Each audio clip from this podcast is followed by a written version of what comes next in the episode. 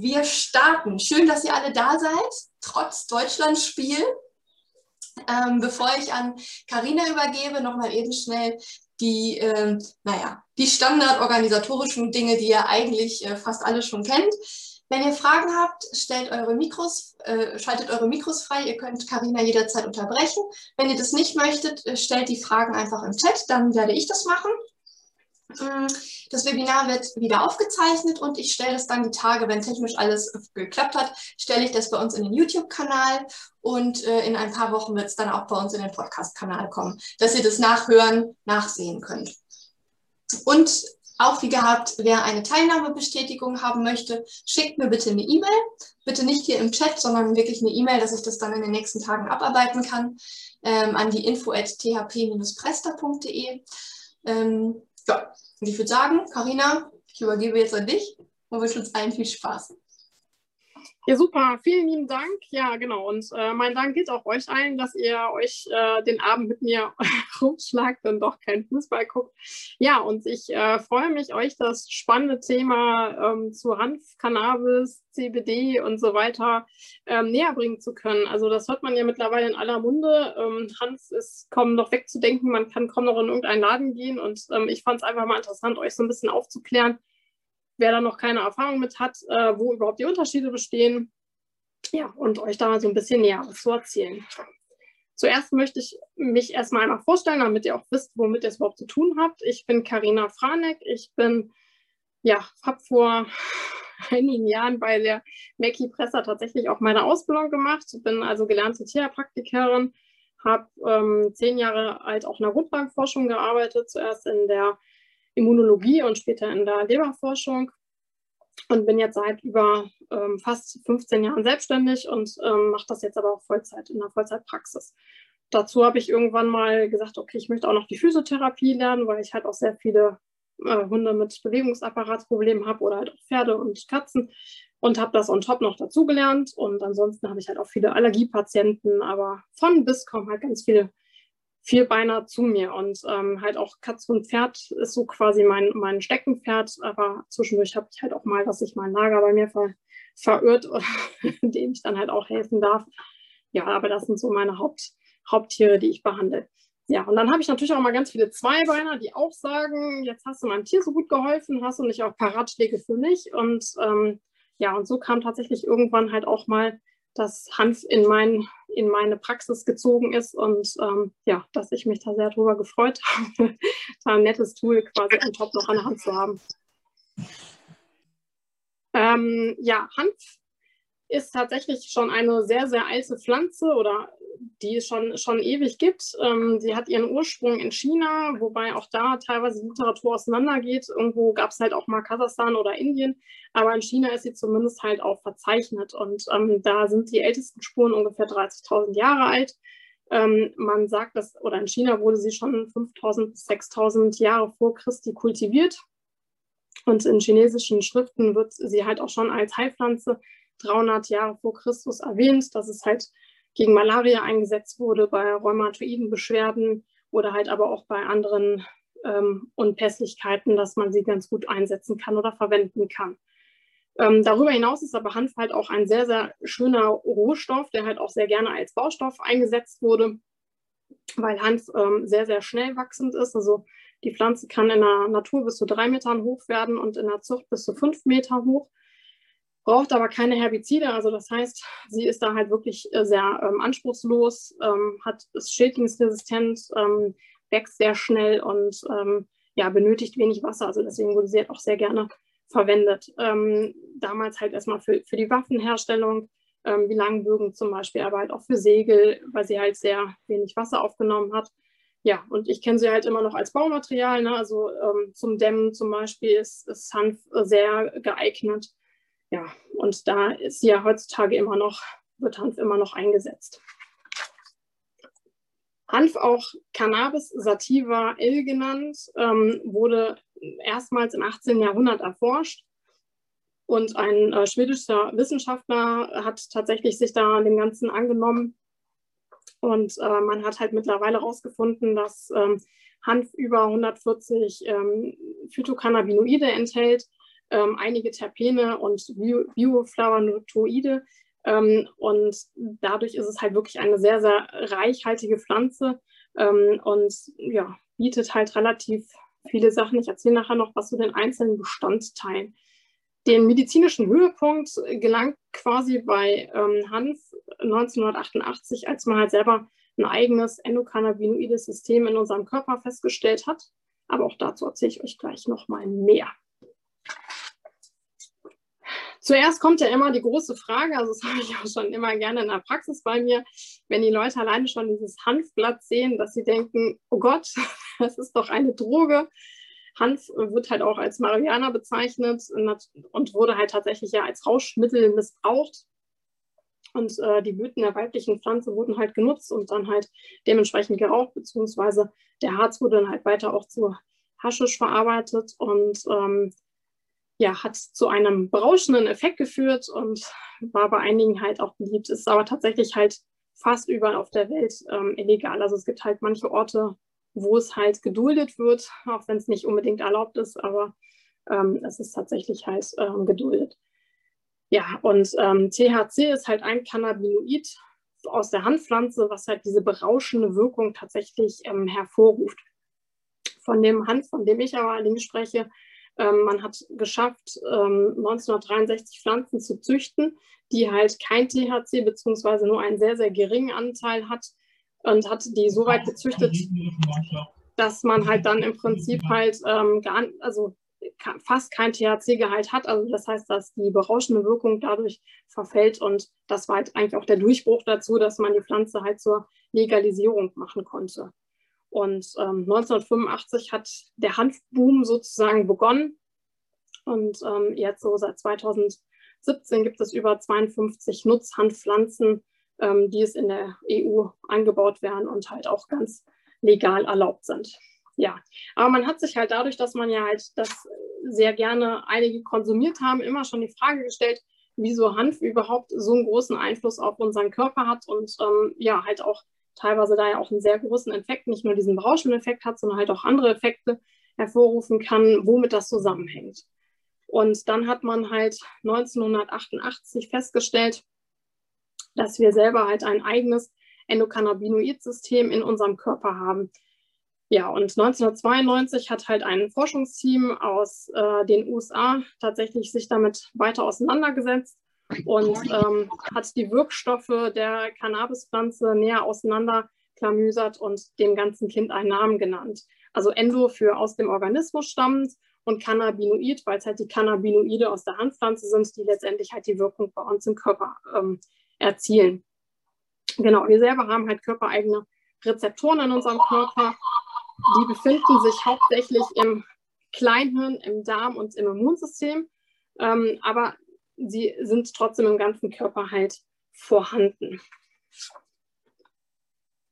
Und äh, diese Rezeptoren mit den Cannabinoiden ähm, stimulieren das komplette, die komplette Grundfunktion in unserem Körper, also sprich ähm, unsere Stimmung, den Appetit, unseren Schlaf, Schmerz, das Immunsystem, Entzündung, Stoffwechsel. Also ne, Stoffwechsel, die meisten, die ja da irgendwie unterwegs sind, wissen ja, dass Stoffwechsel eins der, der größten ähm, Sachen ist, die wir quasi in unserem Körper akt aktiv äh, tätig ist. Also das heißt, die Cannabinoide haben halt wirklich einen sehr, sehr großen Einfluss auf unseren Körper. Es sind hauptsächlich drei Rezeptoren, um die es sich handelt. Es ist einmal das CB1, ähm, was hauptsächlich im Kleinhirn und im Gehirn sitzt. Und ähm, das ist mit der Vernetzung unseres Nervensystems ähm, verankert, reguliert das Schmerzempfinden, Suchtverhalten, ähm, genau, und halt auch das Verdrängen von schlechten Erinnerungen. Dafür ist der CB1 verantwortlich. Der CB2, also der zweite Rezeptor, der ist vorwiegend auf den Zellen des Immunsystems vorhanden, ist aber auch für den Knochenauf- und Abbau verantwortlich und ähm, steuert hauptsächlich das Immunsystem. Und der CB3, der ist tatsächlich für die Signalübertragung für CBD verantwortlich.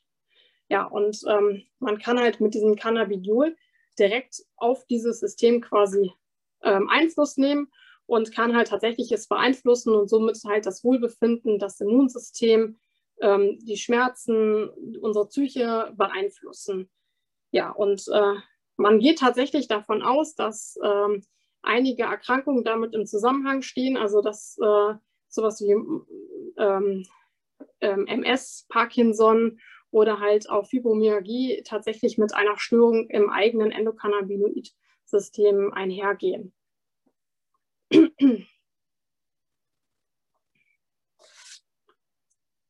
Genau, und zwar hat die Pflanze, also auf der Folie, genau, habe ich jetzt hier noch über 100 stehen. Mittlerweile ähm, weiß man tatsächlich sogar, dass es über 140 sind. Das kommt halt auch mal ganz drauf an, welche neue Literatur man tatsächlich gerade wählt. Ähm, Cannabinoide sind bekannt, also mittlerweile sind es 140 tatsächlich. Ähm, man weiß von, von allen Cannabinoiden noch gar nicht ihre Wirkweise und wofür sie tatsächlich gut sind. Das, was in aller Munde ist, deswegen habe ich es auch mit in den Titel aufgenommen, ist das CBD, das Cannabidiol. Ähm, das kennen ja mittlerweile halt relativ viele oder wissen halt ziemlich viele. Es gibt aber halt außer diesem einen Cannabidiol ähm, wirklich noch über 139 andere, die halt auch eine sehr, sehr äh, gute positive Wirkung auf unseren Körper haben. Mm, die Cannabinoide sind halt hauptsächlich in den weiblichen Pflanzen vorhanden, weil die halt ähm, nur die weiblichen Pflanzen diesen Blütenkopf haben. Die männlichen haben das tatsächlich nicht. Ja, und sie sind halt als Botenstoffe und können halt letztendlich Schmerz, Freude, Unruhe, Ängste, Liebe letztendlich äh, steuern in unserem Körper. Und man geht davon aus, dass ähm, zum Beispiel Stress, Altern, eine schlechte Ernährung, ähm, Verletzungen, bestimmte Umweltbedingungen ähm, dazu führen können, dass halt nicht genug Endokannabinoide von uns selbst produziert werden, ähm, weshalb dann tatsächlich halt sinnvoll ist, die ja irgendwo zu sich wieder einzunehmen, dass man das ganze System wieder füllt und ähm, einen positiven Effekt auf den Körper hat. Jetzt muss ich euch einmal mit ganz, ganz vielen Abkürzungen quälen, weil es ist mir immer ganz wichtig, dass man halt wirklich sieht, ähm, CBD ist halt wirklich immer nur ein einziges. Ne? Also CBD sagt man halt, okay, das wirkt halt entzündungshemmend, ähm, kann halt, ähm, kann halt äh, tatsächlich halt auch kampflösend wirken. Aber es gibt halt zu diesem CBD, wie gesagt, noch ganz, ganz viele andere, die halt ähm, diese Rezeptoren stimulieren können und äh, die unterschiedlichste Wirkweise haben. Zum Beispiel ist das ähm, CBN halt stark ähm, sedativ, krampflösend, kann den Knochenwachstum anregen, das CBG ist stark antibakteriell, kann ähm, Entspannung auslösen, antidepressiv wirken. Ähm, das CBDV kann Epilepsieerkrankungen entgegenhelfen, bei Übelkeit oder Magen-Darm-Problemen eingesetzt werden. Das CBDA kann gegen Übelkeit, Erbrechen äh, verwendet werden, Apoptose, den programmierten Zelltod quasi ähm, indizieren beziehungsweise anregen. Ja, das sind nur so ein paar, von denen man so ein bisschen was weiß. Aber warum langweile ich euch mit diesen ganzen einzelnen Buchstaben? Ähm, ich möchte halt einfach damit deutlich machen, dass wirklich nur das CBD alleine halt tatsächlich nicht diese Wirkkraft hat wie die komplette Handpflanze. Ähm, ich mag das immer nicht, dass man halt da einen so ein Teil rausgreift und sagt, das ist dafür zuständig, dass es wirkt, sondern es ist wirklich die komplette Pflanze. Und man muss sich das so vorstellen, heute passend zum Thema, ähm, eine ganze Fußballmannschaft alleine reist halt mehr als ein einziger Spieler alleine auf dem Feld. Ja, und wer möchte nicht lieber ein ganzes Team haben, anstatt nur halt einen einzigen Mann, der für einen spielt? Ähm, ja, und so kann man zum Beispiel sagen, halt Schmerzen ist ja immer so ganz groß im Raum, Schmerzlindern ähm, hat man tatsächlich sogar ähm, mehrere Cannabinoide, unter anderem halt auch das THC, das CBD, das THCV das CBGA, was halt schmerzlindernde Wirkung hat. Bei ganz vielen Cannabinoiden weiß man es ja noch gar nicht, was die alles können. Entzündungslindernd oder hemmend weiß man auf jeden Fall von acht zum Beispiel und ähm, Zellwachstum, Tumore sind es auf jeden Fall sechs von, von, von elf auf so einer Liste, wo man halt wirklich sagt, okay, die können halt dagegen insgesamt äh, agieren und dagegen äh, was, ja, was unternehmen. Dazu gibt es noch den Entourage-Effekt. Das ist tatsächlich halt ähm, ein Begriff aus der Forschung, die sich mit medizinischem Hanf auseinandergesetzt hat. Also Entourage äh, bedeutet Gefolge, Begleitung und ähm, ja, wie gesagt, das ist halt aus der Hanfforschung.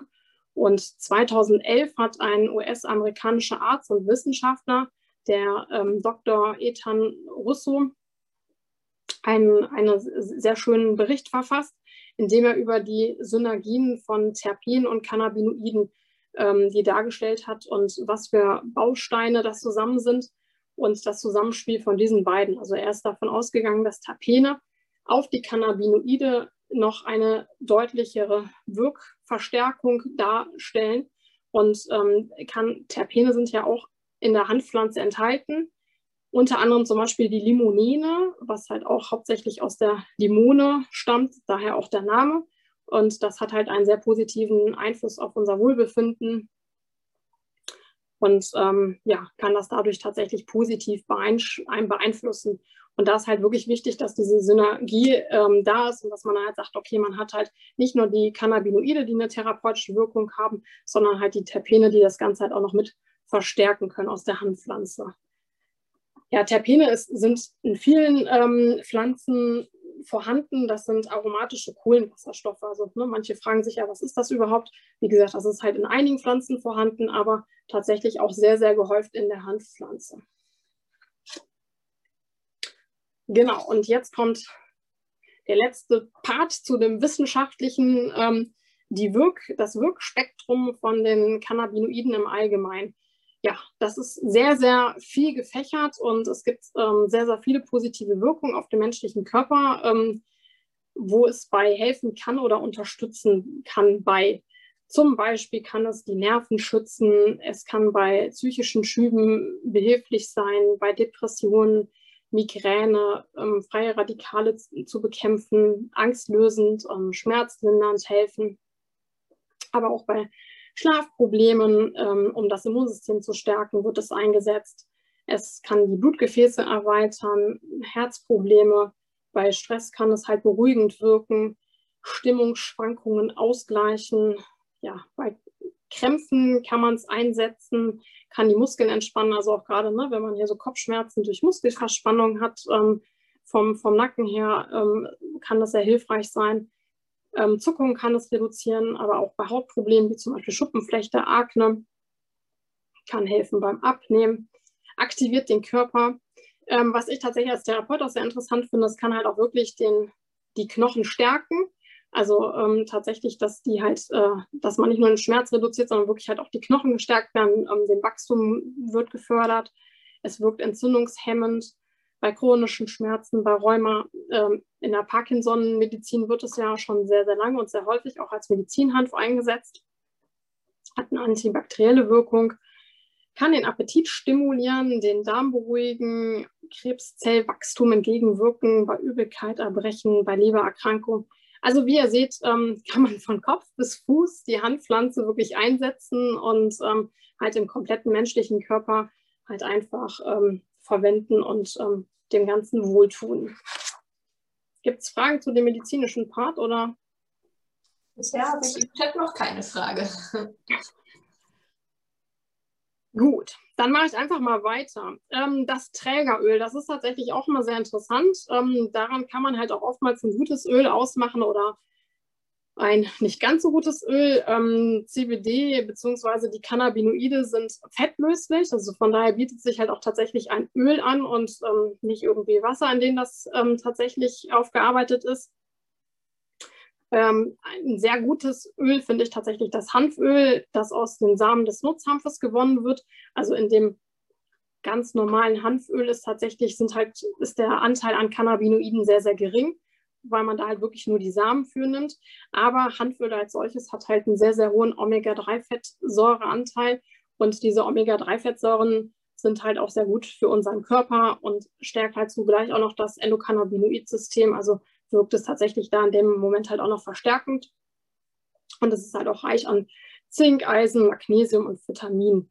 Ähm, welches Öl man tatsächlich auch noch nutzen könnte, wäre das MCT-Öl, also sprich das Kokosnussöl, weil es halt auch einen sehr hohen Fettanteil hat. Welches Öl sich tatsächlich nicht wirklich gut eignet, ist Olivenöl.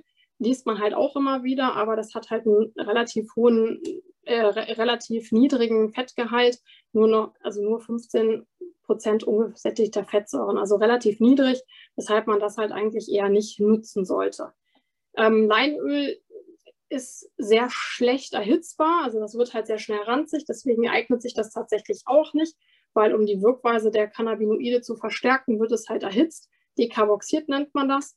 um letztendlich fast die Wirkweise zu, zu verdoppeln. Und ähm, da wäre dann Leinöl auch nicht für geeignet. Der nächste Punkt wäre die Dosierung. Ja, die Dosierung ist natürlich sehr, sehr stark abhängig davon, was für ein Produkt ich überhaupt habe. Dann ist es halt auch abhängig davon, ähm, setzt man das wirklich für, für einen Menschen ein, setzt man es fürs Tier ein, was habe ich überhaupt für eine Problematik, was habe ich für eine Erkrankung, äh, wofür möchte ich es nutzen. Ähm, ich persönlich arbeite mit einem Handvollextrakt. Da kann man als Faustregel bei Tieren zum Beispiel sagen, man nimmt halt einen Tropfen pro 10 Kilogramm Körpergewicht. Bei Pferden ist es halt so, dass Pferde ja sehr, sehr sensibel sind. Also bei Pferden reichen meistens einmal am Tag 10 Tropfen. Häufig kann man es aber sogar noch weiter runter dosieren, dass einmal am Tag sogar sieben Tropfen reichen würden.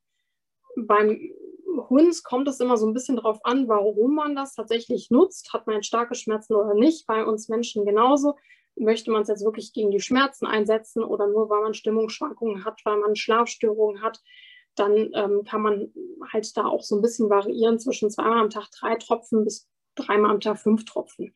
Das muss man immer so ein bisschen für sich abschätzen, wofür man das halt tatsächlich einsetzen möchte. Bei Epilepsie nehme ich es tatsächlich wirklich auch in einer etwas höher dosierten Form, gerade halt auch wenn es wirklich gerade in Richtung Anfälle akut geht, dann kann man es tatsächlich natürlich halt auch etwas häufiger äh, nehmen. Ähm, bei Katzen muss man wirklich aufpassen, weil Katzen, es, ich hatte letztens auch noch mit einer Tierärztin dazu gesprochen, es gibt tatsächlich noch nicht wirklich aussagekräftige Studien dazu. Ähm, man ist sich aber irgendwo einig oder vermutet man, dass Katzen Terpene nicht so gut abbauen können, weshalb man bei denen echt ein bisschen aufpassen muss, damit zu arbeiten. Also entweder muss man gucken, dass man es wirklich vom Hersteller holt, was explizit für Katzen ähm, zugelassen ist, beziehungsweise dass der Terpenanteil sehr niedrig ist und man sollte es wirklich nur kurweise und nur in einer ganz, ganz niedrigen Dosierung anwenden.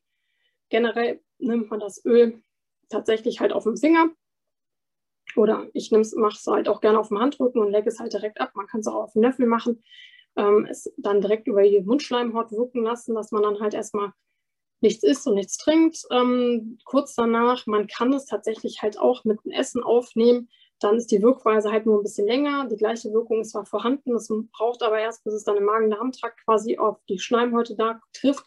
Das heißt, man hat die ähm, Wirkung tatsächlich so ein bisschen zeitverzögert.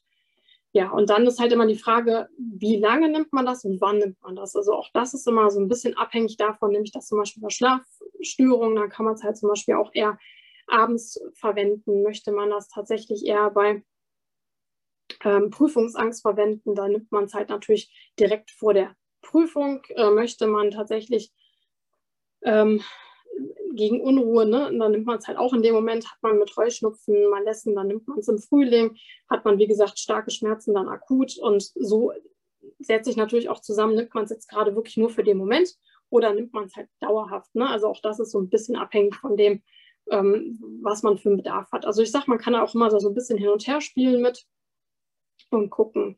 Ähm, ich sehe gerade, wie, wie, schnell setzt die Wirkung ein. Die Wirkung setzt tatsächlich, wenn man es direkt über die Schleimhäute nimmt, sehr schnell ein. Also ich habe von einigen Menschen relativ zügig schon, schon eine Rückmeldung gekriegt, teilweise innerhalb von einer halben Stunde, Stunde, dass man wirklich gesagt hat, boah, ich habe jetzt hier, mein Nacken fühlt sich besser an oder die Kopfschmerzen sind äh, deutlich weniger. Das hängt auch so ein bisschen, wie gesagt, davon ab, was man für eine Problematik hat. Hat man jetzt gerade eine akute Problematik, kann es wirklich sein, dass man relativ zeitnah auch ähm, was tatsächlich äh, ähm, äh, erfährt. Genau, die, ähm, man muss halt immer so ein bisschen gucken, es gibt so einen Sweet Spot, nennt er sich. Das heißt, äh, Punkt der Dosierung mit der maximalen Effekt, also sprich, ähm, es ist nicht immer gesagt, viel hilft viel. Also häufig ist es so, dass irgendwann der Punkt erreicht ist, dass 10 Tropfen genau das gleiche reichen würden wie halt auch 20. Also man muss nicht immer das Ganze so super überdosieren. Und was halt auch sehr interessant ist, ähm, wer sich dafür näher interessiert, der kann mal nach Glockenkurve googeln. Glockenkurve von der University of ähm, Jerusalem. Die haben tatsächlich halt von einem CBD-Isolat ähm, eine Studie gemacht und zwar, dass die Wirkung sogar auch wieder bei einer hohen Dosierung gehemmt werden kann. Und dass es wirklich nur ein kleines Fenster gibt, wo es halt wirklich zu dieser therapeutischen Wirkung wirklich kommt. Und man da halt wirklich gucken muss, in, äh, nimmt man ein bisschen mehr, nimmt man weniger. Ähm, generell muss man sagen, wenn man halt dann wirklich so ein CBD-Isolat nimmt, sollte man halt auch aufpassen, dass man es halt dementsprechend nicht überdosiert. Und häufig sind die halt auch synthetisch hergestellt. Also weshalb ich immer eher auf so einen Handvollextrakt wählen würde. Und ähm, das kann man tatsächlich eigentlich nicht überdosieren. Da hat man halt ähm, keine Beschwerden. Also wie gesagt, ich mache es halt einfach tropfenweise. Bei den Tieren mache ich das immer gerne auf dem Finger und lasse das entweder direkt ablecken oder wische es, wische es denen so in die, in die Seite vom, vom Mund. Oder aber ähm, ja, ich selber nehme das halt direkt so in, äh, über die Schleimhäute auf. War dazu noch eine Frage? Ähm, ja, von Silvia, die würde gerne wissen, wie man es verabreicht. Aber ich denke, da bist du gerade drauf eingegangen. Silvia, wenn dir das nicht reicht, melde dich einfach nochmal.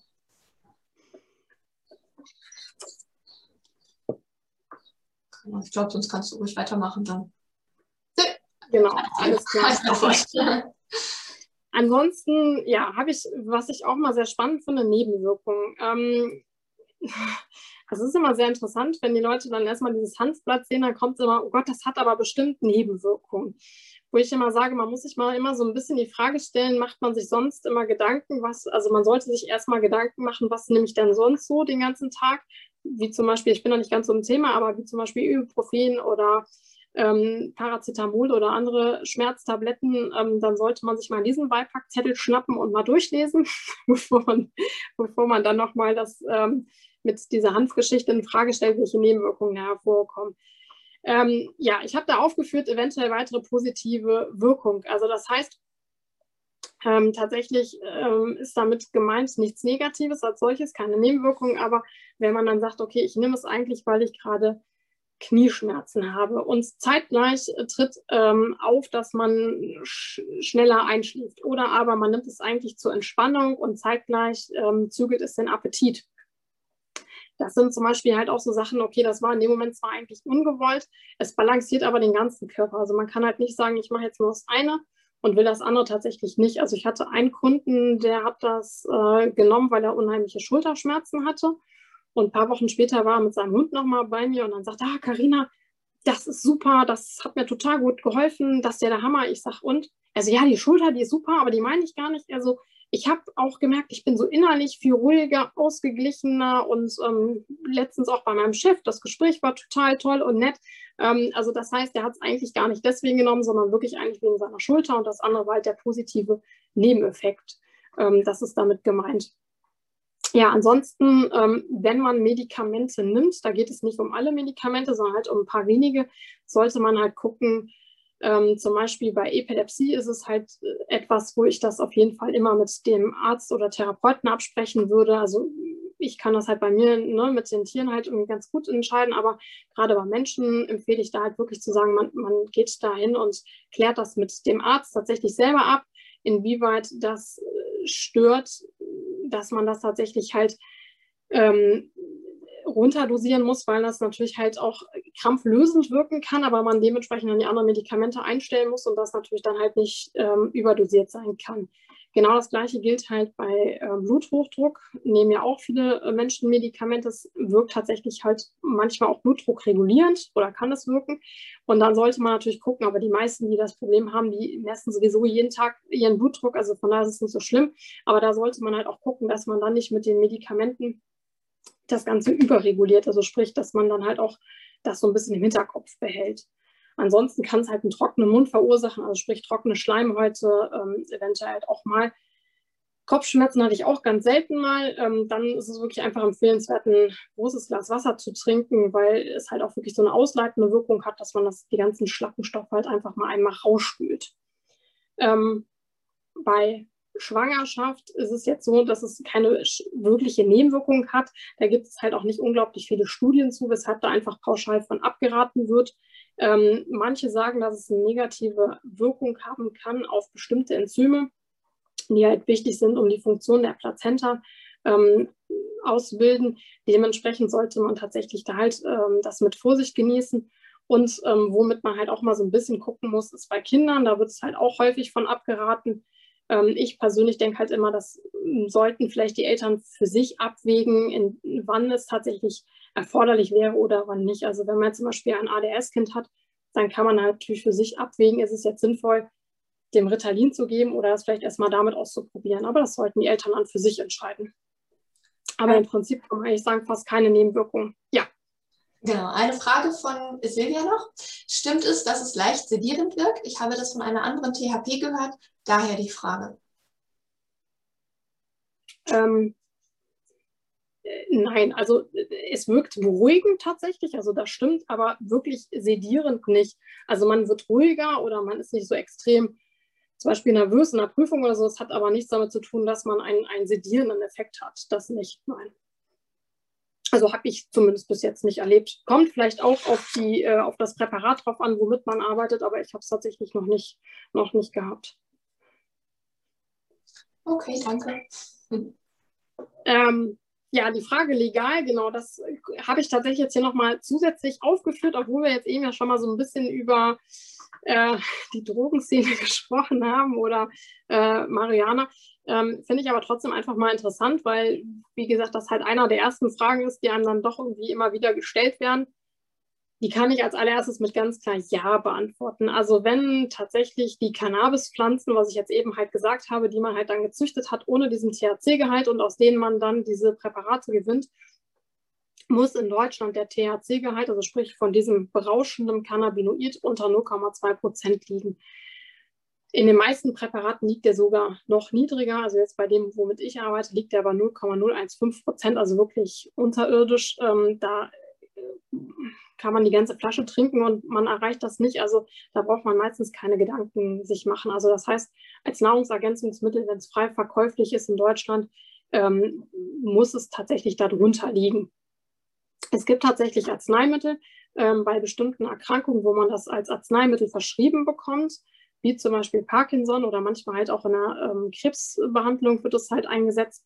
Da ist es halt so, dass der Arzt dann wirklich ein Rezept schreibt und dann tatsächlich äh, man in die Apotheke damit geht und sich das kaufen kann. Da ist häufig sogar THC enthalten, aber das kriegt man, wie gesagt, halt nur auf Rezept äh, und nicht frei verkäuflich. Also da braucht man sich keine Gedanken machen, das ist völlig legal. Eine Frage noch von Alexandra. Ja. Gibt es andere Naturheilmittel, die nicht zur gleichen Zeit eingenommen werden dürfen? Ähm, habe ich eigentlich nicht. Also ich arbeite mit relativ vielen Sachen. Also ich arbeite sowohl mit teilweise Phytotherapie, mit Heilpilzen, mit Homöopathie, mit äh, Blutegel. Also wie gesagt, ich habe so eine relativ große Bandbreite, Bachblüten und so weiter, mit denen ich arbeite. Ich habe noch nie eine ähm, Kreuzreaktion gehabt oder festgestellt man muss halt immer abwägen, muss man beides unbedingt machen, aber man kann es durchaus alles miteinander kombinieren. Ja. Genau, Hersteller, ähm, oft, also mittlerweile gibt es ja unglaublich viele auf dem Markt. Also ich habe mir früher mal die Mühe gemacht und geguckt, was, was gibt es jetzt und ähm, mittlerweile irgendwann verliert man da wirklich echt den Überblick. Ähm, da muss man halt auch immer gucken, ja, was ist gut, wen findet man so. Ähm, ich habe tatsächlich die Erfahrung gemacht, dass halt auch mal gerne immer so kommt, ah, ich brauche auf jeden Fall 2,5 Prozent, es muss auf jeden Fall 5 sein, es muss auf jeden Fall 10 sein.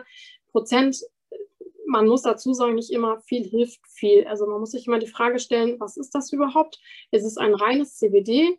Dann hat man, was ich jetzt eben schon erzählt habe, diese ganzen Gegenspieler nicht. Also das heißt, man hat halt wirklich nur das reine CBD, hat aber nicht die ganzen Terpene und hat auch nicht die ganzen anderen Cannabinoide. Also es geht nicht rein nur um eine Zahl. Ähm, dazu gibt es halt auch, wie ich ja vorhin schon gesagt habe, halt auch einige Studien, ne, dass man da halt schon auch mal gucken muss, dass nicht immer gleich höher und viel immer besser ist. Dazu CBD-Isolat würde ich persönlich nie empfehlen, weil es, wie gesagt, halt auch gerne synthetisch hergestellt sein kann. Und äh, da halt wirklich dieses Wirkspektrum relativ äh, klein ist, also das würde ich tatsächlich nicht empfehlen, sondern halt immer ein Vollspektrumöl, dann ist es halt auch immer wichtig, dass man sagt, man sucht sich einen Hersteller, der halt seinen Anbau auch in Deutschland hat, damit man halt wirklich auch diese ganzen ähm, Pestizide nicht hat äh, und die äh, Zulassung tatsächlich halt auch in den EU äh, gegeben ist. Genau, der THC-Gehalt sollte natürlich auch unter 0,2 Prozent sein, also damit man halt da sich auch immer im legalen Feld bewegt.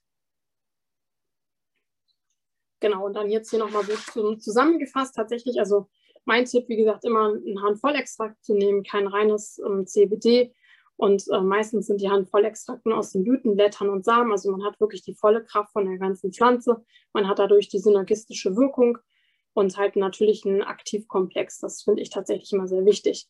Ähm, interessant ist halt auch, dass man einen hohen Bioverfügbarkeit hat, also sprich, dass das Präparat äh, dekarboxiert wurde, also wodurch dann die Wirkweise halt auch nochmal verstärkt wurde. Wenn man reines CBD nimmt, kann es halt auch zu Disbalancen im Körper führen, ne? so wie ich das jetzt eben in dieser Glockenstu äh, Glockenkurve halt auch erwähnt hatte. Also da sollte man halt auch so ein bisschen aufpassen. Dann werden die Öle äh, ähm, tatsächlich konserviert, was auch wichtig ist, weil Öle ja ansonsten sehr, sehr schnell ranzig werden. Und so kleine Fläschchen sind natürlich auch nicht immer gerade günstig. Das heißt, man sollte tatsächlich da so ein bisschen aufpassen, dass man da nicht irgendwas synthetisch hergestelltes nimmt, sondern wirklich mit natürlichen äh, Präparaten versehen sind und halt auch ein vernünftiges Öl findet. Und auf jeden Fall deutscher Anbau und Herstellung. Also das heißt, dass man da halt auf jeden Fall die Schadstoffe und äh, Pestizide drin vermieden hat. Jetzt gerade war noch eine Frage, aber die konnte ich nicht so schnell lesen. Die, äh, das war keine Frage, sondern eine Anmerkung von Petra. Es wird sehr oft davor gewarnt, Vollextrakt bei Katzen einzusetzen. Genau, das war das, was ich vorhin erwähnt habe, dass man halt einfach aufpassen muss, dass der Terpengehalt relativ niedrig ist bei Katzen weil die tatsächlich da halt äh, das vermutlich nicht ähm, verstoffwechseln können. Also das war das, was ich jetzt eben schon bei der Dosierung angesprochen hatte, ne? dass man da bei Katzen ein bisschen vorsichtig mit sein muss. Bei Hunden und Pferden ist das kein Problem, bei uns Menschen auch nicht. Aber bei den Katzen sollte man generell, finde ich, mit den, mit den Sachen sehr, sehr, sehr vorsichtig mit einer ganz, ganz niedrigen Dosierung arbeiten und auch immer nur kurweise, nie dauerhaft. Genau. Sind noch Fragen bis hierhin? Ähm, nein. Gut, dann werde ich euch mal ein bisschen. Moment, doch ein, äh, eine Frage nicht, aber noch eine Anmerkung von Petra. Die Hersteller haben ein Problem damit, die Terpene oder den Gehalt anzugeben. Ähm, ja, tatsächlich ist das so. Ähm, das kommt aber tatsächlich auch immer auf die Pflanze drauf an. Also ich habe ähm, auch äh, häufig so, dass das Präparat zum Beispiel im Winter oftmals eine dunklere Farbe hat im, als im Sommer. Das ist so ähnlich wie mit den Kühen, die, ähm, wenn die halt auf der Wiese stehen, geben die halt andere Milch, als wenn die im Stall stehen. Ähm, das hat einfach was damit zu tun, dass die Pflanzen durch das Sonnenlicht halt auch irgendwo beeinflusst werden. Und dementsprechend die Farbe tatsächlich oftmals von diesem Präparat halt auch ein bisschen variiert und vermutlich auch dadurch der Terpenanteil äh, ein Stück weit variieren kann. Also dass man das gar nicht zu 100 Prozent genau immer angeben kann, würde ich jetzt einfach mal vermuten. Ja. Gut, dann erzähle ich euch mal ein bisschen was zu dem Einsatz in meiner Praxis. Es ist immer so ein bisschen schwierig, ähm, so wirklich so vorher-nachher Laufvideos zum Beispiel zu kriegen von, von, von Hunden oder von, also habe hab ich tatsächlich manche, aber es ist natürlich auch mal so ein bisschen schwierig, aber so ein paar Sachen habe ich euch hier mal mitgebracht. Ähm, ich verwende es tatsächlich sowohl lokal als auch innerlich, also beidseits und sowohl halt beim Mensch als auch beim Tier. Ähm, was wir jetzt eben schon hatten, ich kombiniere es halt auch wirklich sehr, sehr gerne mit anderen Therapien. Also da ist überhaupt äh, keine Grenzen. Also man kann sowohl halt auch die Homöopathie, äh, Blutegel, Heilpilze, Phytotherapie, ähm, alles Mögliche halt zusätzlich noch ähm, verwenden. Ja, und ja, ich möchte es tatsächlich in meiner Praxis nicht missen. Ich bin eigentlich ganz glücklich, dass es das noch so als Tool on top dazu gibt. Ähm, ja, hier seht ihr tatsächlich mal ein Bild von einer Kopfverletzung. Ähm, ja, da traf der ein Stein auf, auf den Kopf und äh, der Stein war härter als, als die Kopfhaut. Ähm, tatsächlich muss man sagen, das hat extrem stark geblutet und halt auch sehr stark geschmerzt.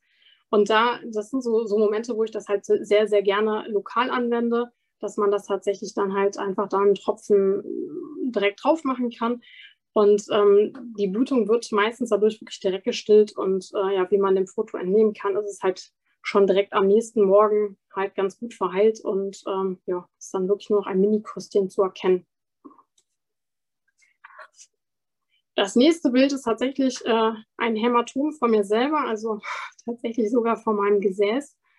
Das ist mal der Punkt, wenn man meint, man ist noch jung und kann irgendwelchen Blödsinn machen. Und ja, da hat der, wie man der Jahr Jahreszeit vielleicht entnehmen kann, äh, dann das Gesäß den Schnee getroffen oder das Eis vielmehr. Und ähm, ja, das kann man auf dem Foto jetzt nicht so ganz erkennen. Es war aber wirklich ein riesen, riesen blauer, fast schwarz werdender Fleck, ein Hämatom, also was wirklich auch richtig weh tat.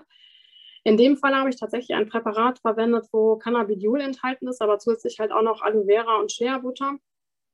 Und ähm, ja, sobald man das aufgetragen hat, wirklich innerhalb von kürzester Zeit, habe ich da auch keine Schmerzen mehr verspürt. Und wie man dem Bild entnehmen kann, ist es halt wirklich auch relativ zügig sofort zurückgegangen. Also das heißt, selbst also ne, nach zweieinhalb Tagen hat man eigentlich fast nichts mehr gesehen und wirklich nur noch so den Rand. Und äh, ja, es war halt dann eigentlich ne, komplett abgeheilt. Also muss ich gestehen, finde ich halt sehr, sehr schön, weil so schnell gehen ja oftmals dann diese tiefen Hämatome dann doch nicht, nicht weg.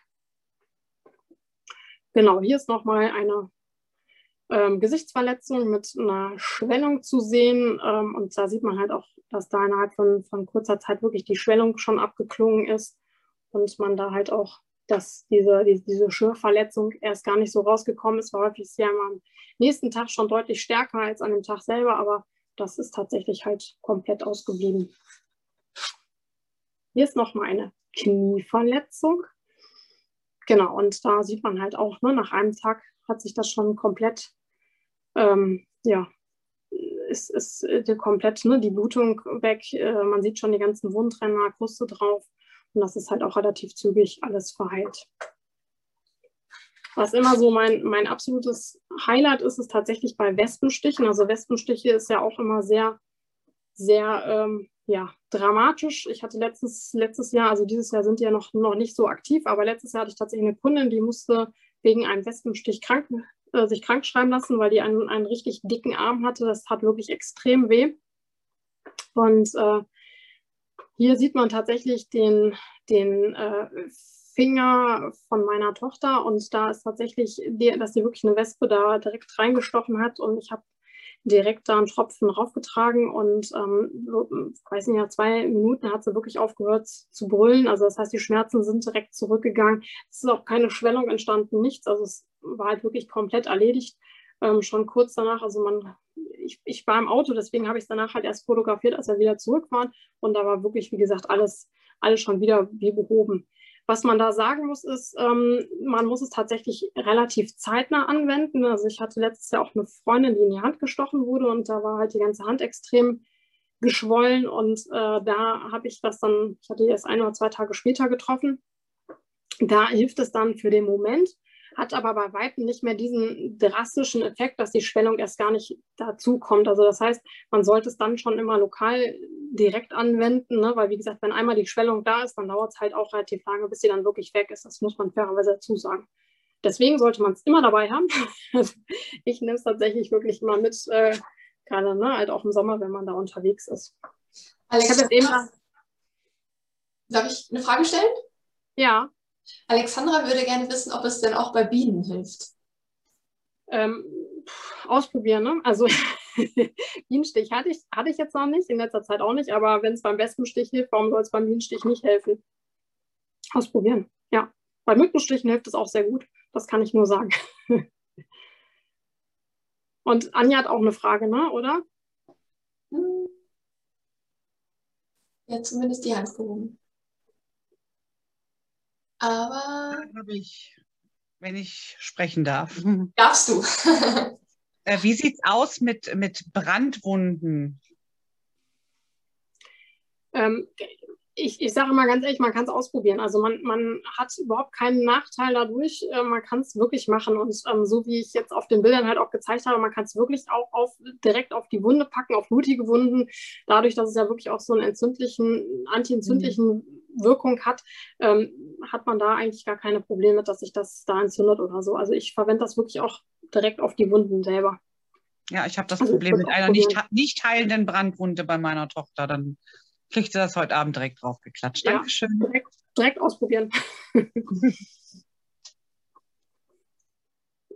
Weitere Fragen so. oder?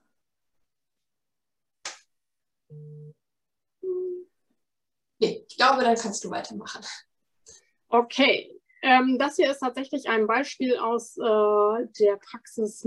Das ist eine Katze, die ist äh, freitags abends zu mir gekommen. Der tropfte wirklich das Blut aus einer Wunde. Vermutlich war es ein Abszess, der aufgeplatzt ist, nach außen im, im Maulbereich. Und das sind immer so die Momente, wo man denkt, so, oh, freitags abends, ähm, hm, soll ich die behandeln oder soll ich die lieber noch schnell irgendwo hinschicken? Ja, und wie man den ersten beiden oberen Bildern quasi sehen kann, also auf dem einen habe ich äh, die Wunde tatsächlich fotografiert und im nächsten Moment habe ich wirklich halt, ne, also das tropfte da wirklich nur so raus.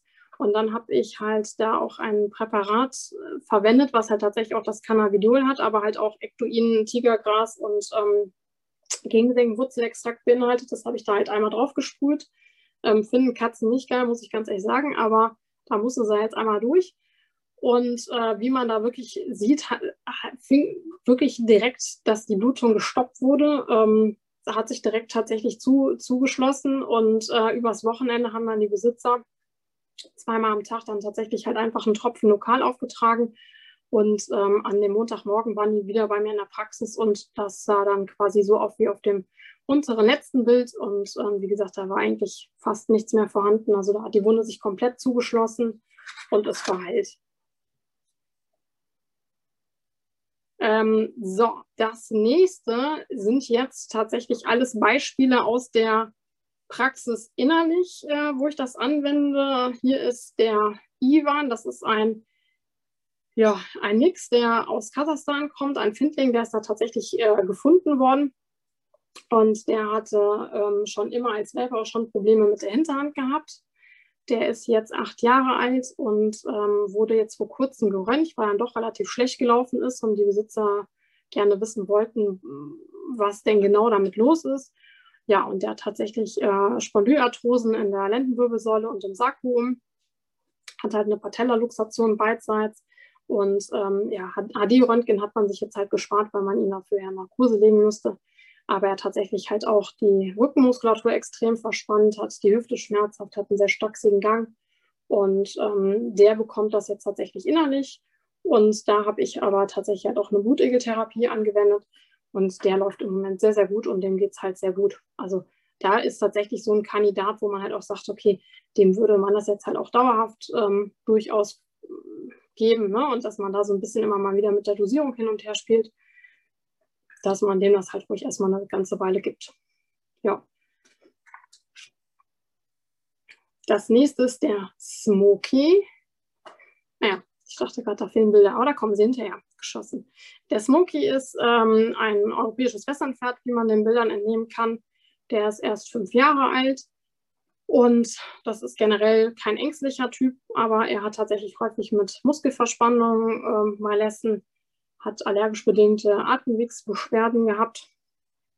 Ja, und Anfang 2020 hatte er extreme Muskelverhärtung in der Rückenmuskulatur und in der Kuppenmuskulatur.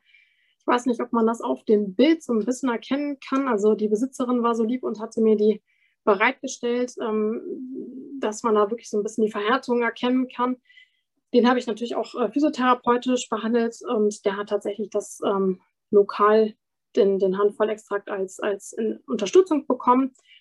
Und dadurch ging es ihm wirklich deutlich besser. Und dann hat, haben wir es halt auch abgesetzt ne? und dem, dem ging es die ganze Zeit gut. Ja, und jetzt vor kurzem hatte er wieder einen Stallwechsel, stand halt bevor. Und ähm, ja, da war halt auch groß in Aufregung und hat halt auch so ein bisschen Verlustängste gehabt, weil er halt sein Pferdefreund da erstmal verloren hat, bis der dann halt auch wieder mit zu ihm umgezogen ist. Und da reagiert er halt auch sehr gerne dann ähm, psychisch bedingt mit so Muskelverhärtung. Und da haben wir halt auch wieder mitgearbeitet. Ja, weil man ja ne, dem, der, der, der Cannabispflanze nachsagt, dass es halt eine muskellockernde, beruhigende Wirkung hat und aber halt auch ne, auf die Psyche ganz gut wirken kann und halt auch äh, ja, einen positiven Effekt auf die Atmung hat. Also von daher fand ich das jetzt auch ganz passend. Ja, und da hatte mir letzte Woche auch die Kundin gesagt, dass es aktuell ihm super geht und dass er wieder sehr entspannt ist und ja, gut läuft. Hm. Seht ihr das nächste Bild schon? Ja, können wir sehen. Bisschen, ich wollte gerade sagen, bei mir ist das hier gerade so ein bisschen zeitversetzt. Ist aber nicht schlimm, da erzähle ich schon mal was. Ähm, das ist Tiny. Tiny ist ein Scottish Terrier. Tiny ist im Oktober 2011 geboren. Ähm, ja, wie, wie man so klassisch sagen würde, ist Tiny ein Montagsmodell. Also die Besitzer haben halt auch noch die Schwester, die hat fast gar nichts. Und ähm, ja, Tiny hat halt häufig Allergieprobleme mit, mit der Haut, hat irgendwie auch ein so ein schuppendes Exem an der Schnauze, ähm, hat zwischendurch mal ähm, Leckreiz, ähm, humpelt ab und zu mal schuppiges Fell, Ohrenentzündung. Und äh, im Januar 21, also jetzt quasi diesen, diesen Januar, ähm, ist beim Ultraschall rausgekommen, beziehungsweise haben sie dann noch eine Biopsie der Leber gemacht, dass ähm, ja, Tiny einen Lebertumor hat. Und der, ja, die Besitzer haben dann mit dem Tierarzt äh, quasi entschieden, dass man da schulmedizinisch erstmal nichts macht, weil man das halt auch nicht äh, operativ entfernen konnte. Und dass man halt einfach mal guckt, ne, wie es ihr somit damit geht. Und sie bekommt halt seit äh, Februar ähm, die Cannabis-Tropfen und ja, ihr Allgemeinbefinden ist halt sehr gut seitdem. Also man merkt ihr halt nichts an. Ähm, zwischendurch hat sie halt nochmal einen Allergieschub gehabt, aber keine Ohrenprobleme mehr, gar nichts und ähm, ja, keine Auffälligkeiten, was, was die tumoröse Geschichte angeht. Ähm, also von daher halt, ja, ganz schön. So, und der letzte Fall, den ich euch zeigen möchte, ist der Lou. Den kann ich hm. tatsächlich noch nicht sehen. Ja, das ist nicht schlimm. Ich erzähle euch schon mal was zu dem Lou. Der Lou ist im Oktober 2017 geboren. Der kommt ursprünglich aus Spanien. Und die Besitzerin hat ihn seit März 2018, genau, ist er hier nach Deutschland gekommen und ähm, da war er erstmal zwei Wochen auf einer Pflegestelle und danach hat die Besitzerin ihn äh, bekommen. Und er hat tatsächlich. Kannst du uns bitte? Gucken, ob das ein Hund oder ein Pferd ist? Ein Hund, ein Hund. Es ist ein Hund. Der Lou ist ein Hund. Genau, und ähm, das ist so ein ja, Labrador Border Collie Mix, vermutet man. Könnte auch alles andere sein. Also so was Großes, Braunes ist immer noch nicht da, ne? Naja, wir warten mal ab. Vielleicht schafft die Leitung das ja noch. Ähm, der hat seitdem der in, in Besitz ist, hat der ähm, ein, ein, also hat man gesehen, dass er ein Staubegewiss hat. Also das hat halt auch die Tierärztin gesagt. Also das heißt, er hat sehr, sehr schlechte, kaputte Zähne und die sind so, ähm, ja, wenn man das einmal gesehen hat, dann weiß man, wie Staubezähne aussehen, so angefressen. Und aber ansonsten weiß man dazu nichts. Also das heißt, die Tierschutzorganisation hatte da halt auch nichts mehr zugesagt. Ansonsten hat er halt öfter halt Hautprobleme und Allergien gehabt. So, und dieses Jahr im Januar startete alles, dass er so extreme Zuckungen an der Schnauze bekommen hat. Das fing erst auf der linken Seite an und dass da so den, den, die, die Halspartie runter ähm, alles komplett verhärtet war und extrem gezuckt hat. Ähm, der Kiefer teilweise wirklich so extrem geklappert hat, wie man es schon mal so hört, so von Kälte. Ne? Ähm, und ähm, extreme Muskelverspannung da halt auch. Und es kommt immer noch nicht, ne? ich da irgendwas machen? Sieht man das jetzt? Jetzt sehen wir ein Video. Ich dachte eigentlich, dass man, ja. Genau, wie man das hier sieht, ne, ist das, also das war erst auf der linken Seite, dann war es erst richtig gut, man hat gar nichts mehr gesehen und die Muskelverhärtungen sind auch gar nicht mehr wiedergekommen und jetzt dann ist es rübergezogen auf, ich mache das nochmal im Player und seht das nochmal. Und dann ist es quasi auf die rechte Seite gewechselt, ne, wie man da halt sieht, ist da so ein bisschen Zucken von der Schnauze, ist immer so ein bisschen schwierig, ich habe das auch versucht in der Praxis zu filmen, aber es ist echt immer nicht so einfach. die Vierbeiner kooperieren nicht immer so, oder die wissen zumindest auch nicht, was man von denen will. Genau, da kann man das ganz gut erkennen. Ne? Also die war damit halt auch ähm, im Januar tatsächlich beim Tierarzt und der ist davon ausgegangen, dass es halt wirklich ähm, ähm, eine neurologische Auffälligkeit ist, die halt durch die Staupe hervorgerufen wurde. Und ähm, hätten halt gesagt, okay, man verweist zum Neurologen, aber man würde es halt anders nicht zwingend therapieren. Und der kriegt tatsächlich das jetzt auch ähm, eine ganze Zeit lang. Und wie gesagt, der hat halt gar keine äh, Muskelverhärtung mehr. So, und im Mai ging es ihm auch schon deutlich besser und dass er nur noch ganz, ganz selten gezuckt hat. Und jetzt im Juni habe ich das Video von der Kundin gekriegt, wo halt wirklich gar nichts mehr zu sehen ist auf beiden Seiten. Und der hat aktuell wirklich gar nichts mehr. Ja, und da würde man dann halt auch gucken, ne, wenn das jetzt so länger, ich zeige das nochmal eben, länger stabil bleibt, dann würde man natürlich auch hergehen und sagen, okay, dann lässt man das halt tatsächlich so, wie es ist und ähm, würde das dann halt auch immer weiter ausschleichen. Und wenn es dann, dann irgendwann nochmal wiederkommt, dann könnte man halt damit ja wieder starten. Ne? Das muss man dann immer so ein bisschen individuell gestalten.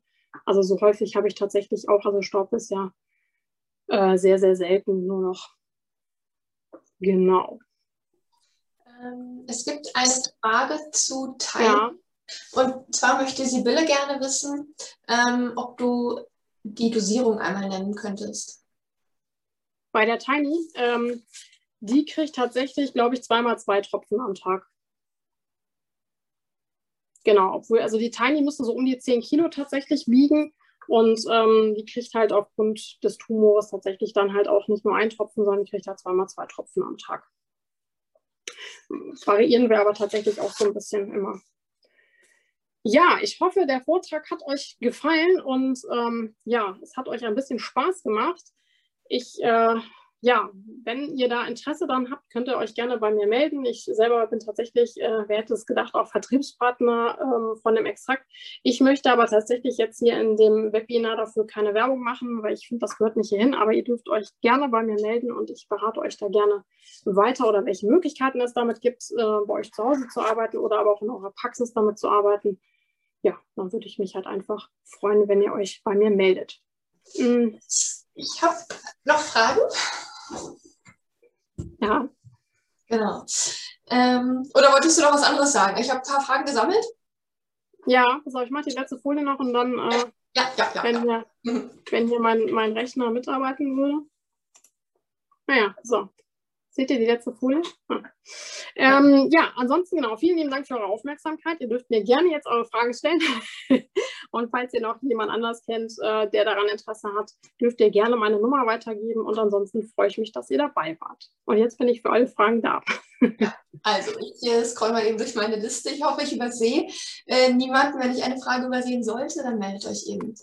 Ähm, genau, also zu den äh, Herstellern hast du ja gerade was gesagt, dass du äh, da auf Nachfrage Antworten gibst. Das heißt, da waren einige Fragen, äh, mit welcher Firma du zum Beispiel äh, arbeitest, aber ähm, die Frage überspringe ich dann jetzt.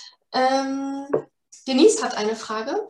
Es gibt einen Hersteller, der bietet Hanfsamen gemahlen bzw. geschrotet an. Sind diese Futtermittel empfehlenswert oder kann man sich das Geld sparen und greift lieber zum Extrakt?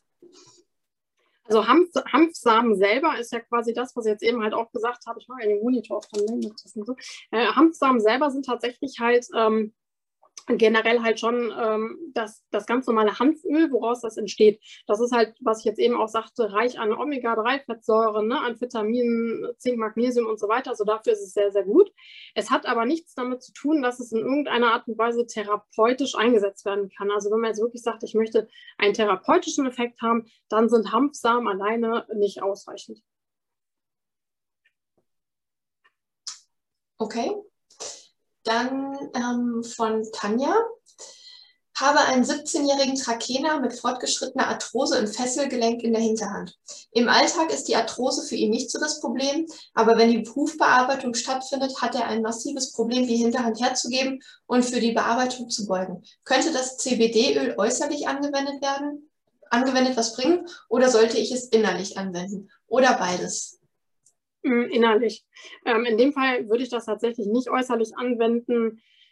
Ich muss gestehen, ich habe das noch nie ausprobiert beim Arthrosepferd. Ich glaube tatsächlich, dass es äußerlich ähm, kein, kein Effekt hätte als solches. Ich würde es wirklich innerlich geben. Ähm, da müsste man mal gucken, ob es theoretisch reichen würde, dass man es mal einen Abend vorher macht, bevor der Hufschmied da ist und dann direkt an den Morgen halt, wenn er dann halt kommt, dass man das dann halt äh, sagt, okay, man, man nimmt das dann die zweimal. Ähm, theoretisch könnte man es natürlich auch beim Arthrosepferd ähm, auch langfristiger geben. Und ähm, ja, und dann halt natürlich auch mit dem Hufbearbeiter sprechen, inwieweit der halt gucken kann, dass er das, ja, die Zeit minimiert, ne, wo man das Bein hebt, weil es natürlich einfach ungern machen. Was halt auch sinnvoll ist, dass vielleicht auch einfach die Muskulatur vorher gelockert wird. Also sprich, dass man halt vorher mal mit dem Pferd ein bisschen geht, dass sich das einfach ein bisschen weicher, ne, laufen sich ja gerne ein, Arthrosepferde, dass ähm, das alles ein bisschen weicher und geschmeidiger ist. Okay. Dann von Sibylle. Ist CBD-Öl deiner Erfahrung nach bei Blutergüssen wirksamer als Arnika, phyto oder auch homöopathisch? Ähm, tja, also ich muss gestehen, ich habe einen Bluterguss bei einem Pferd, was auch sehr frisch war. Da gab es das tatsächlich noch gar nicht damals. Da habe ich nur mit äh, Homöopathie gearbeitet, habe ich auch sehr, sehr gute und ähm, sehr guten Erfolg mit gehabt, dass es relativ schnell zurückgegangen ist. Ähm, der Punkt ist, man hat ja selten irgendwie Vergleiche. Ne? Also man, man hat ja entweder oder oder also entweder nimmt man alles zusammen, dann kann man es eh nicht sagen, oder man hat halt entweder oder. In dem Fall, was jetzt bei mir im Urlaub passiert, ich habe im Urlaub immer nur so ein paar Lieblinge dabei. Ich würde bei Blutergüssen auch eher zu Hypericum anstatt zu Anika tendieren. hatte ich aber, wie gesagt, ich hatte weder das eine noch das andere mit. Ähm, dann nehme ich das halt lokal. Ähm, kann man ausprobieren. Also es kommt immer ganz drauf an. Wie gesagt, ich habe da jetzt kein, keine Vergleichsstudie gemacht, aber ich würde schon behaupten, dass es relativ zügig hilft. Vor allen Dingen, was ich halt gemerkt habe, ich hätte gesagt, dass die Schmerzen auch deutlich schneller ähm, reduziert sind. Ja. Äh, dann von Birte eine Frage. Hilft es bei Pollenallergie? Äh, ich habe tatsächlich oder drei Kunden, die das ähm, genommen haben wegen, wegen Pollenallergien und die eine hat tatsächlich auch sonst immer Citrazin genommen und die hatte mir letztes Jahr, hat jetzt zum ersten Mal genommen, hatte die mir wirklich die Rückmeldung genommen, gegeben, dass sie da gar keinen Citrazin mehr nehmen musste und damit ähm, sehr, sehr glücklich war. Ähm, ich glaube, das hängt auch immer so ein bisschen davon ab, also dieses Jahr war es ja sowieso auch sehr stark mit den Pollen, weil die alle auf einmal waren, ähm, ist vielleicht auch immer so ein bisschen da die Sache. Ähm, kombiniere ich auch gerne mit anderen Sachen, aber kann man auf jeden Fall ähm, zusätzlich äh, mit verwenden, ja. Dann möchte Silvia gerne wissen, ob es bei Scheinschwangerschaft hilft. Habe ich noch nie ausprobiert. Also kommt, Scheinschwangerschaft ist immer die Frage, ist es auch wirklich immer nur eine psychische Komponente? Könnte man mit Sicherheit mal ausprobieren, ne? wenn das halt wirklich auch in diese in die psychische Geschichte geht. Dann ist noch die Frage, hat man bei Schweinschwangerschaft halt eher wirklich so dieses ähm, Nestbau und so im Vordergrund oder halt auch den Milcheinschuss. Bei Milcheinschuss nehme ich halt auch mal wirklich gerne homopathische Mittel, aber man kann es mit Sicherheit sehr gut zusätzlich unterstützen, damit die Psyche halt einfach auch so ein bisschen mit besänftigt wird. Und eine bis jetzt letzte Frage von Jessica, ob du Literaturvorschläge hast. Äh, gibt es tatsächlich ganz, ganz viel im Internet. Also ähm, ja, es gibt auch wirklich gute Bücher, die man kaufen kann, aber es gibt tatsächlich alleine, also was ich äh, sehr wichtig finde, zum Beispiel der CBD-Ratgeber im Internet. Ähm, der ist zum Beispiel ähm, sehr hilfreich, aber da gibt es ähm, sehr, sehr viele gute Literatur. Also es gibt halt auch Bücher, aber ähm, theoretisch würde das völlig ausreichen. Ja. Dann noch eine Frage von Melvin. Ist dieses Vollextrakt für Mensch wie auch Tier zu gebrauchen? Ja, also ich verwende es halt dafür. Ne? Also es ist natürlich aus dem Humanbereich. Ich nehme halt viele Dinge auch gerne äh, aus dem Humanbereich. Ähm, aber natürlich kann man es genauso halt ne, dann halt auch dementsprechenden Tieren geben. Ja. Äh, eine Frage von Ilona. Kann es bei Angstrunzen helfen? Ja, die habe ich jetzt tatsächlich gerade so gelesen. Äh, ja, kann man auf jeden Fall ausprobieren. Ja, also ähm, habe ich auch äh, häufiger, äh, dass ich das halt einfach ganz gerne probiere. Ne? Dann ist natürlich auch immer noch Hundetraining oder solche Sachen halt auch immer noch on top gut oder hilfreich, aber mit Sicherheit ist es auf jeden Fall eine schöne Unterstützung. Ja. Okay, bisher waren das alle Fragen oder habe ich eine übersehen? Dann ähm, sagt bitte einmal kurz Bescheid. Äh, aber ansonsten, wenn ihr noch Fragen habt, die heute Abend nicht beantwortet wurden, die Kontaktdaten von Carina sind ja hier eingeblendet. Können Sie jederzeit anschreiben oder, oder halt über mich, schreibt mir eine E-Mail und ich leite das Ganze dann, dann weiter. Ähm, Melvin fragt gerade noch, welches Cannabis ähm, würdest du Katzen bei Bluthochdruck empfehlen? Ähm, hm. Also um ganz ehrlich zu sein, da ich ja kein Fan davon bin, das Katzen dauerhaft zu geben und Bluthochdruck eigentlich ja auch eher eine Problematik ist, die langwieriger ist, würde ich erstmal überhaupt klären, warum hat die Katze Bluthochdruck? Ist es ähm, stressbedingt, hat es andere Ursachen? Also da kann man halt wirklich sagen, okay, ich mache das mal kurweise, aber ansonsten würde ich da versuchen, der Ursache auf den Grund zu gehen, warum es tatsächlich so ist. Also steckt eine Erkrankung mit dahinter, es ist wirklich eine ähm, psychische Geschichte. Das ist bei Katzen ja immer nicht ganz so einfach. Das würde ich vorher mit immer äh, versuchen abzuklären. Birte möchte gerne wissen, ob du was zu dem Produkt Calmin sagen kannst. Ähm, Kenne ich tatsächlich, arbeite ich aber nicht mit. Also ich habe da weder jetzt was Positives noch Negatives groß mitgehört. Also es gibt ja auch mittlerweile relativ viele Nervenkräuter und, und solche Sachen. Ähm, ja, also bei uns gibt es halt welche, die das halt einfach dann selber auch mischen. Ja, manche sind gut, manche sind nicht gut. Das kommt auch immer wirklich auf, auf das Tier selber an. Ja.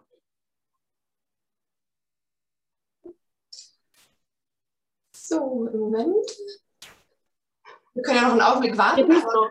Ihr dürft noch. Ihr dürft noch ganz viele Fragen. genau. Wir haben zwar das Webinar auf anderthalb Stunden angelegt, aber wir können das ja immer so schlecht abschätzen, wie viele ähm, Rückfragen sind. Ähm, da auf dem Bild zum Beispiel seht ihr einen Hund, ne? das ist ein großer Schweizer. Großer Schweizer haben ja leider Gottes immer die äh, Probleme mit Epilepsie. Also der hat tatsächlich ähm, sehr, sehr witzig. Es war einer, also der, der erlebt leider nicht mehr, aber das war wirklich ein so ein richtig toller Hund, der immer genau wusste, was ihm gut tat. Und äh, die Besitzerin konnte das, das Cannabis-Extrakt wirklich nie nehmen, ohne dass er nicht auch äh, Tropfen abhaben wollte. Also das war wirklich ähm, sehr irre und sehr interessant immer. Also der äh, fand das echt immer sehr hilfreich. Ja. Okay, ich würde sagen, wir brauchen das nicht künstlich in die Länge ziehen. Vielleicht will ja doch der ein oder andere noch ähm, das Deutschlandspiel sehen. Genau. Wie gesagt, ähm, Teilnahmebestätigung bekommt ihr per Mail von mir. Gebt mir ein bisschen Zeit. Ich bin morgen mal ausnahmsweise im Büro und mal nicht im Homeoffice. Ich muss da ein bisschen was tun. Ähm, und darum wird wahrscheinlich auch die Aufzeichnung ein bisschen länger dauern. Ähm, guckt gerne wieder rein äh, in unsere nächsten Webinare. Das nächste, was wir haben, ist, ähm, äh, was haben wir denn als nächstes? Äh, ich glaube, Tierseifen. Auch eine ganz spannende Geschichte, die man bei Mauke, Sommerexem und Parasiten zum Beispiel einsetzen kann. Aber guckt einfach bei uns auf die Homepage. Ähm, ja, ich würde sagen, danke, liebe Karina. Ja, danke, dass ihr alle dabei wart und euch die Zeit genommen habt. Hat mir Spaß gemacht, auch wenn ihr, genau, ich, ich immer nur so mit halbem Ohr, Ohr oder Auge euch gesehen habt. Ja, und ich wünsche euch allen noch einen schönen Abend. Vielen lieben Dank. Ja. Tschüss. Tschüss. Vielen Dank. Tschüss.